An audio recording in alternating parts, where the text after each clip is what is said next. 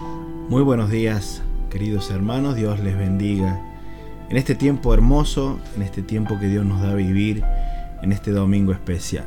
Dios es muy, muy bueno y para siempre es su misericordia. Quiero en este día, están sucediendo cosas alrededor nuestro, en nuestras vidas, en nuestra familia. Y sé que hay una expectativa aún grande en corazones, sé que hay una expectativa de, que el Dios de todo poder haga un milagro aún sobre tu vida. Y esta mañana antes de compartir la escritura, quiero allí donde tú estás, que podamos ser un altar donde el Espíritu Santo pueda venir a nuestras vidas, donde Él pueda arder con fuego, con fuego verdadero. Y esto que estás esperando en tu vida sea para ti algo milagroso. Así que si me quieres acompañar esta mañana a orar y a pedirle al Señor que Él nos acompañe. Espíritu Santo, esta mañana tú estás en este lugar donde es mi refugio. Pero Dios, quiero pedirte también que allí donde en medio de las soledades hay vidas en agonía. Hay corazones con profundas necesidades. Hay padres que han perdido a sus hijos, hijos que han perdido a sus padres. Señor, hay corazones estrechamente adoloridos y acongojados. Espíritu Santo, tú lo sabes hay corazones, hay ancianas, hay ancianos, hay abuelas, hay abuelos desolados. Señor, hay jóvenes que en estos días están viviendo tiempos duros, Señor, tiempos de tanta confusión, pero tú no eres un Dios de confusión, tú eres un Dios de verdad, tú eres un Dios de vida. Espíritu Santo, Ven esta mañana a nuestros corazones. Acércate allí donde está la necesidad. Y yo te pido esta mañana, Señor, que tu aliento de poder, tu, tu poder inagotable, descienda sobre estas vidas. En tu nombre te pido la unción y que nos acompañes. Señor, que pueda nuestra mente Señor, dejar de por un instante, un ratito todo de lado, Señor, y poder ir a tu palabra. Espíritu Santo, alumbra el entendimiento. Espíritu Santo, alumbra al corazón que te necesita esta mañana. En tu nombre poderoso. Amén. Y amén. Esta mañana me gustaría compartirte una palabra que tiene un mensaje totalmente bíblico. El flyer que pusimos allí en diferentes redes se encuentra en el libro de Habacuc, capítulo 2, versículo 1. Dice: Sobre mi guarda estaré, y sobre la fortaleza afirmaré mi pie, y velaré para ver lo que se me dirá. Vuelvo otra vez a leerlo. Sobre mi guarda estaré y sobre la fortaleza firmaré mi pie, y velaré para ver lo que se me dirá.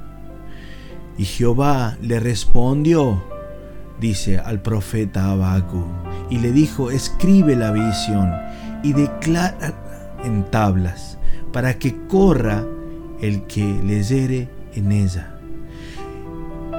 También el versículo 3 del capítulo 2 nos dice, aunque la visión tardara un poco de tiempo, más se apresura hacia el fin. Y no mentirá, aunque tardase, espéralo, porque sin duda vendrá y no tardará. Y este versículo que vamos a leer ahora fue lo que partió la historia, el evento más importante después de la muerte de Jesucristo, una revelación al cual aquel llamado hombre Martín Lutero cambió la historia del cristianismo. Dice, he aquí aquel cuya alma no es recta, se enorgullece, mas el justo por su fe vivirá. Pero no voy a hablarles esta mañana de la fe, no voy a hablarles de Martín Lutero. Quiero compartir otra escritura que eh, esta, esta palabra, perdón, que ha conquistado mi corazón en estos tiempos y trae un gran, gran pesar. Dice en el libro de Isaías, capítulo 15, versículo 13, dice, Por tanto, mi pueblo fue llevado cautivo porque no tuvo conocimiento, y su gloria pereció de hambre, y su multitud se secó. Dice que el pueblo, las personas, aquellos hijos, dice que fueron llevados cautivos, o sea, el corazón fue llevado preso por causa de no tener conocimiento. La palabra conocimiento es la palabra sabiduría. La palabra gloria es la palabra cabod. Y esa, ese conocimiento no es eh, el conocimiento solamente intelectual, es el conocimiento espiritual.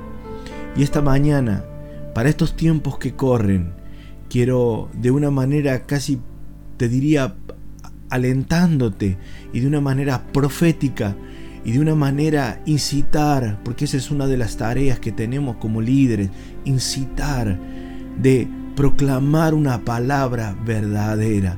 Dice la escritura en el libro de Habacuc, si tardare un poco de tiempo. O sea, se apresura al fin de todas las cosas. Dice, no mentirá, no ha mentido.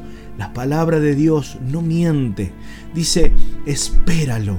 Y este es un tiempo muy importante de espera. Aunque el mundo diga y la controversia que hay que Dios ha mentido a través de la palabra, quiero decirte algo, afírmate. Leí y es muy importante el versículo 1 de Habacuc donde dice, sobre mi guarda y sobre la fortaleza afirmaré mi pie. ¿Qué es la tarea que tenemos que hacer en este tiempo? La palabra es ese, esa preposición o, o, o, que dice sobre mi guarda, sobre mi fortaleza, es la palabra samat. Esta palabra es eh, tomar una posición, ubicarme en una posición y decir, aquí me quedo firme sobre mi muro. Querido amigo, querida amiga que me estás escuchando, querido hermano precioso, son tiempos tremendamente de mucha, y aún lo que viene adelante, de mucha confusión. Tienes que afirmarte, afirmar tu corazón, afirmar tu alma, afirmar tu ser, ponerlo allí si tú eres sola en tu casa si no hay otros que vayan a la iglesia, si no hay otros que estén en la fe y tú estás sola, y tal vez algunos de los que esta mañana escuchen esta palabra, tal vez digan, esto es para mí, tómalo. Quiero decirte, no estás solo, afírmate sobre la roca que es Jesucristo. Esta mañana no solamente quiero hablarte de el hecho de estar firme, sino también de las acciones que tenemos que tomar y de los, eh, de los elementos que Dios nos ha dado para poder mirar y ver lo que viene adelante. En el libro de Mateo capítulo 25 versículo 1, si tienes tu Biblia te pido que lo busques allí. Es la tremenda parábola que vengo hablando hace un tiempo largo sobre las diez vírgenes. Dice allí que el cielo, los cielos, será semejante a las diez vírgenes que tomando sus lámparas salieron a recibir a la esposa. Todos conocemos la historia. Estas cinco de ellas que fueron prudentes y la Biblia dice que hubo cinco insensatas. Libro de Habacuc nos habla de personas y de un profeta estuvo esperando la palabra, se quedó firme esperando la palabra. Hace unos días, eh, mientras oraba, mientras buscaba al Señor, el Señor dejó caer esta palabra que voy a compartir adelante. Y tenía en mi corazón un pesar, cómo transmitir a personas. ¿Sabe? En nuestros tiempos de oración, a veces eh, con hermanos de la iglesia a través de los grupos, y nos llegan pedidos de oración, le habrá pasado a usted cantidad de pedidos de oración. Gente que ni conocemos, gente ni que sabemos quién es. Y alguna gente sí las conocemos, pero esas personas cuando tuvieron la oportunidad de tanto ser de ir a una iglesia física, o tal vez de unirse a un grupo para la oración, a buscar a Dios, sencillamente siempre están ocupadas haciendo otras cosas. Siempre hay algo primero, o una fiesta familiar, o tengo que atender a mi familia, a mi esposo, hacerles la comida. Siempre recuerdo a, un pastor que me enseñó algo y luego lo apliqué en mi vida cuando le decía a las personas que ponían estas excusas, prepara antes la comida. Pero lo importante es la oración. Prepara antes ese tiempo. Hazte el lugar. Fiestas habrá mucho, pero hay tiempos como estos que verdaderamente son muy importantes y muy reveladores en la tierra. El atalaya estaba sobre el muro y como lo vi alguna vez, muchos haciendo fiestas abajo. muchos eh, en, en, sus mundos, en sus vidas y el atalaya.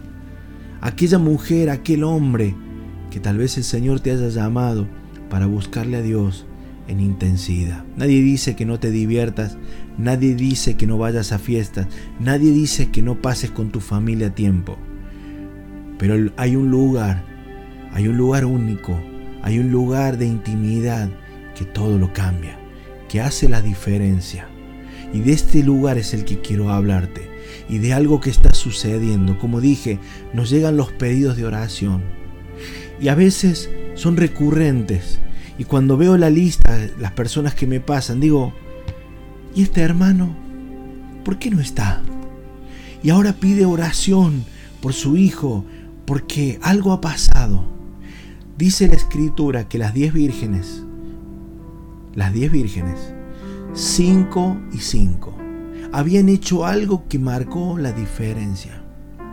Las prudentes sencillamente llevaron un pequeño reservorio de aceite allí y hubo cinco que no.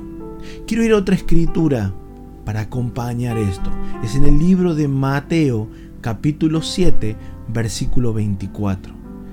La Biblia nos enseña y nos habla de la parábola que Jesús le dio a sus discípulos y que habló a la multitud que estaba allí. Dice, cualquiera pues que me oye, Jesús dijo esto, estas palabras y las hace, les compararé a un hombre prudente que edificó su casa sobre la roca. Descendió la lluvia, vinieron los tiempos de prueba, vinieron los tiempos de enfermedad, vino la pandemia, vino una tragedia económica. Dice, y vinieron con fuerte viento. Y Jesús denota, primero, al hombre que fue prudente. O sea, que primero va a venir a su iglesia, primero va a venir a su pueblo. El golpe nos va a dar a todos. No es que nosotros quedamos exentos. El evangelio exitista de los últimos 40 años de muchos líderes de la prosperidad destruyeron verdaderamente aquellos hombres y mujeres una esencia verdadera que el pueblo de Dios no va a pasar por necesidades. Llegué a escuchar estos tiempos que tal vez las pestes no nos iban a alcanzar. A su pueblo, si era un cristiano, el COVID no lo iba a alcanzar. Sin embargo, quiero decirle algo, ha habido pérdidas. Algunos han dicho, está maldito enfermedad, esta maldita COVID, quiero decirte que la Biblia nos habla y nos advierte que el río, dice, la lluvia, o sea, va a venir, dice, y soplar y golpear contra aquella casa. Va a venir con ímpetu, te va a golpear. Pero Jesús habló que algo iba a pasar. Dice la escritura también que la fe va a ser probada. Aún dice si el oro, dice precioso es, es probado con fuego, ¿cuánto más nuestra fe? Habló el apóstol Pablo. Las personas creen que por ir a una iglesia, por pararse y decretar y declarar, quiero decirte algo, nuestra fe es probada. Aquello en lo que hemos creído va a ser aún mucho más que el mundo probado. A ver qué es lo verdadero y qué es lo vil, qué es lo que sirve y qué es lo que no sirve.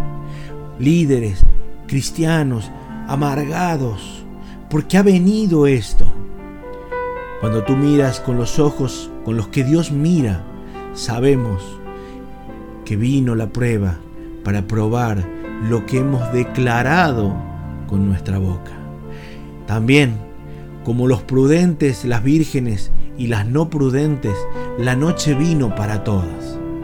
Para toda vino la noche, para todos se durmieron. Y dice la escritura también en Mateo 7:26 que cualquiera que oye las palabras y no las hace, le sencillamente compararé a un hombre insensato que edificó su casa sobre la arena. ¿Qué, ¿Qué, es la arena? La arena es el facilismo. La arena es rápidamente edifico mi vida. Rápidamente. Tal vez sí, pastor, yo estoy orando en mi casa. Pero aquel que no se compromete en verdad con buscarle. ¿Sabe que en estos tiempos tan difíciles que vivimos, hay un secreto. Y aquí voy a entrar a la cuestión netamente de la palabra. ¿Cómo puedo obtener aquel reservorio de aceite? ¿Cómo puedo hacer para edificar mi casa sobre la roca? No quiero hablarte de aquel que no lo hace. Indirectamente o contrariamente, es justamente lo que quiero compartirte. La Virgen dirigente, aquel hombre que edifica sobre la roca, es aquel que se prepara para el tiempo que viene.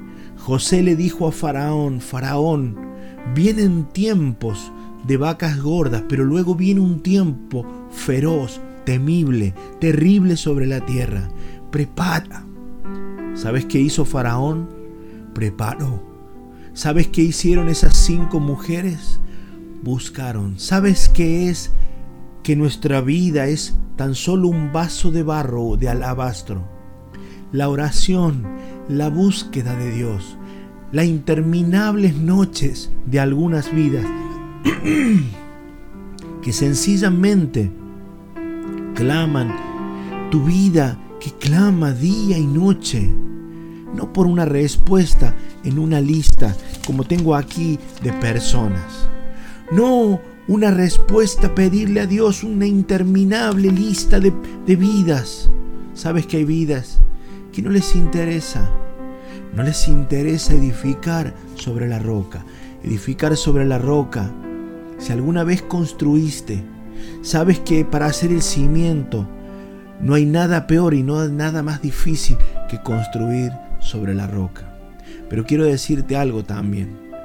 La búsqueda de Dios, lo que esas diez vírgenes hicieron, lo que hicieron estos hombres que edificaron sobre la roca. Al principio la oración te será tal vez contraria, el horario en levantarte, tal vez a la mañana. No hay nada más hermoso que empezar el día buscándole.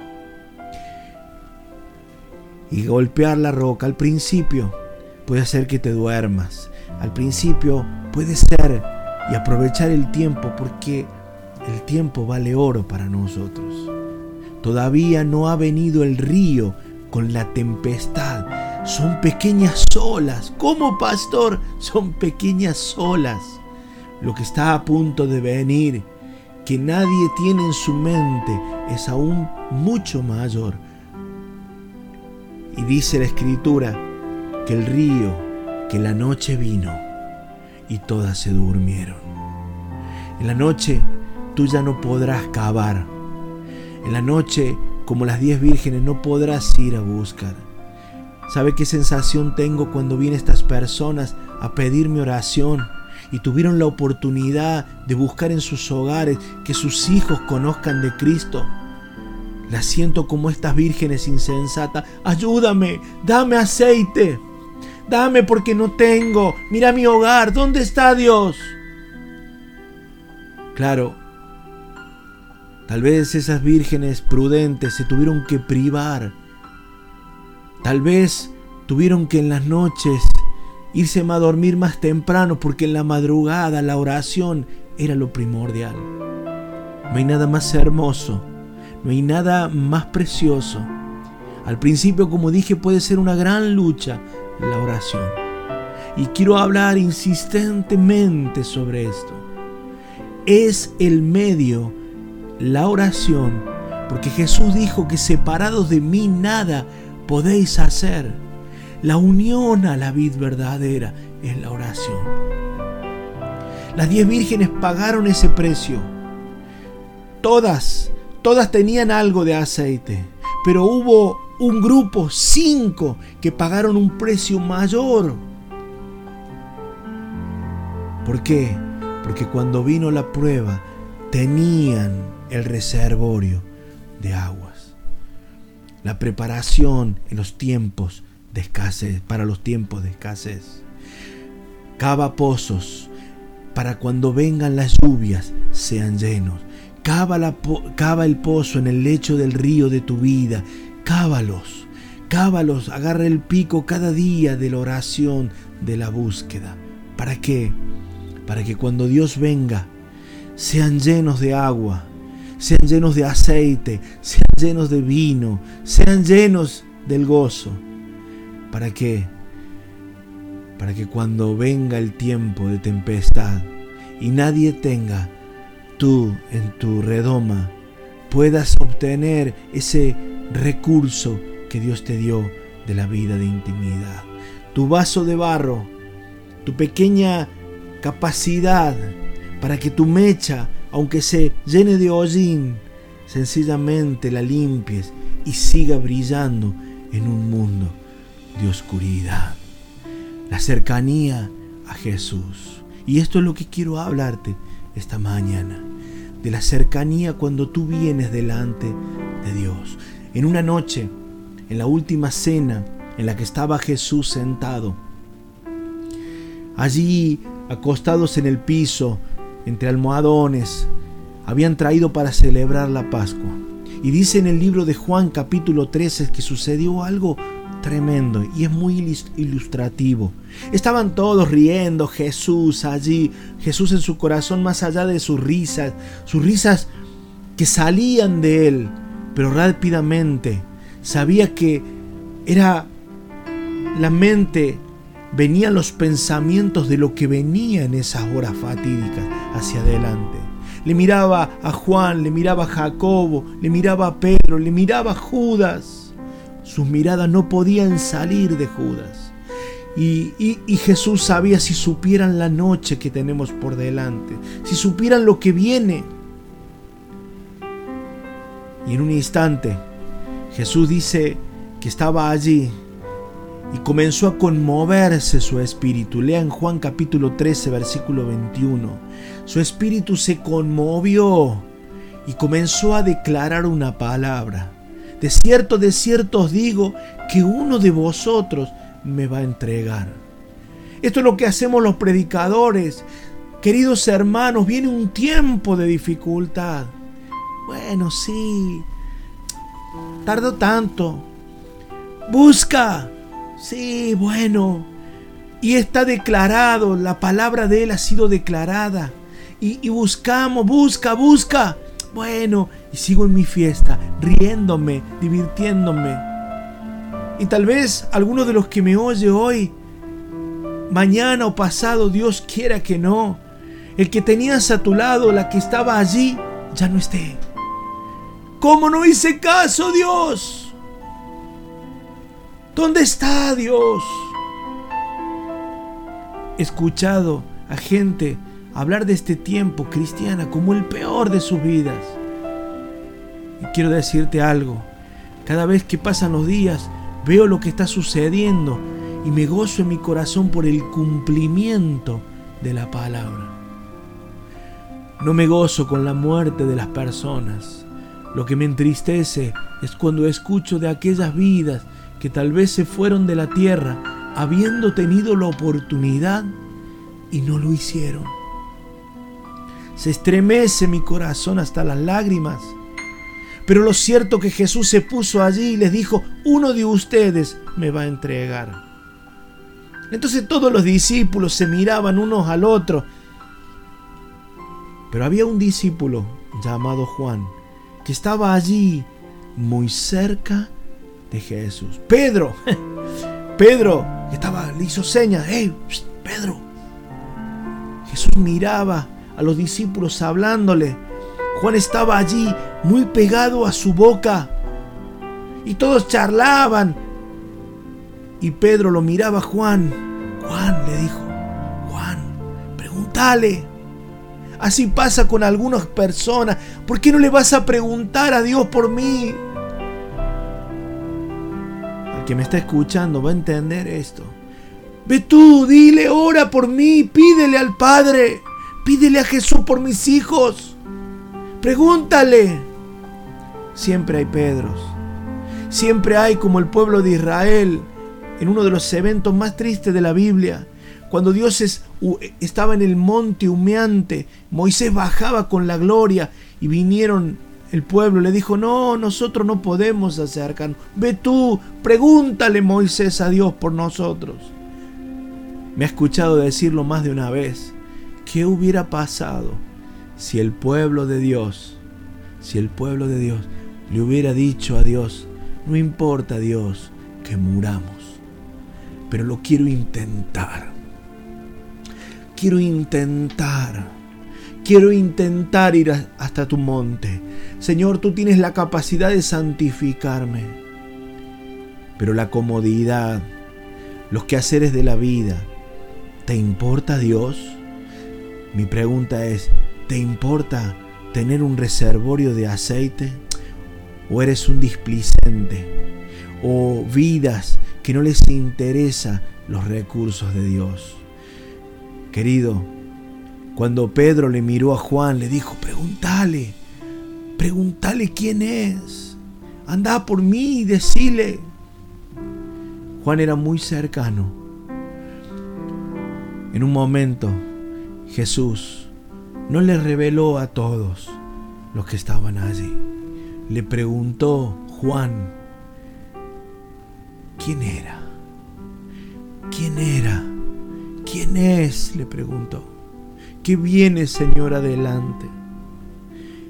Y las palabras de Jesús, casi en silencio. Imagínese la escena ponga allí a, sus neuronas de la imaginación. Y Jesús bajando la voz, como hacen ahora, poniéndose la mano, le dijo, al que yo le voy a dar el pan mojado, ese es. Claro, nadie se enteró, solo el que estaba cerca.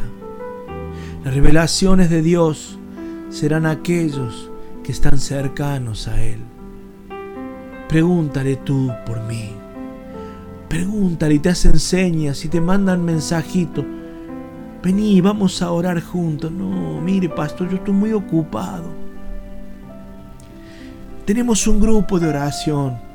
No, pastor, sabe que no, puedo orar, pero le puedo pedir algo. Puede orar por mi familia. Qué tremendo. Qué tremendo, esto está golpeando mi corazón tan fuertemente adentro. Y Dios está exhortándome, diles que se recuesten sobre mi costado. Quiero hablarle al oído. Quiero que sus corazones cuando vengan a mí, yo limpiarlos, yo restaurarlos en la intimidad. Ahí donde nadie ve, claro, tal vez nadie te ve, si oras a las 2, 3, 5 de la mañana, 7. Tal vez no sea público, pero en la intimidad. Él limpie tu pozo, limpie tu vida, tu corazón y te llene de aguas de vida. ¿Sabe cuánta gente confundida? Porque escuchan voces de acá, voces de allá. Quiero decirte algo. Hay una sola voz que el que escuche esa voz no puede ser confundido. Personas que me mandan mensajes y a veces nos escriben, estoy totalmente desolado, entristecidos. Cuando vienes a Dios, eso revelará la relación que tú tienes con Dios. Fíjese algo que de detalle. Juan, y con esto voy a ir redondeando la idea. Juan, el discípulo amado, fue aquel quien estuvo tan cerca de Jesús siempre y recibía lo que otros no recibían. Jesús le reveló quién era el entregador. Juan fue el que estuvo a los pies de la cruz del Calvario y escuchaba el susurro de la agonía de Jesús. Escuchó allí a su madre, escuchó a Jesús declararle el mensaje de su madre, el mensaje que al mundo, al mundo espiritual y al mundo natural daba. ¿Quiere respuestas? Quiero decirle algo, las respuestas no están como el oro a la superficie, están guardadas en lugares escondidos, pero Él quiere revelarla a aquellos que le buscan. Y quiero este día decirte que aún Juan, en medio de esa agonía, fue elegido como el discípulo al cual le fue revelado la profecía, el libro de la revelación. ¿Por qué le llamaron el profeta del amor? Porque Juan llegó a tener la capacidad de entender y ver lo que Jesús era en su esencia. Dios es amor. ¿Qué otra cosa reflejaremos sino lo que Dios nos dé en la intimidad? Algunos de los que tal vez me, estés viendo, querida mamá, querido papá, querido hijo, querido joven, tú que estás soltera, tú que estás soltero, tal vez un niño, quiero decirte algo, nunca, ninguno de los que fueron a Él fueron defraudados. nunca. Nunca jamás. Juan estuvo tan cerquita que aún esa revelación que vino de parte del Padre vino en la intimidad. Sobre los muros estaré, sobre mi fortaleza afirmaré mi pie y velaré para ver qué se me diga. Este es un tiempo donde quiero animarte. Quiero animarte a que busques a Él en la intimidad. La oración no es algo, la oración es todo. La búsqueda de Él, de su persona. Búscale, porque viene la noche.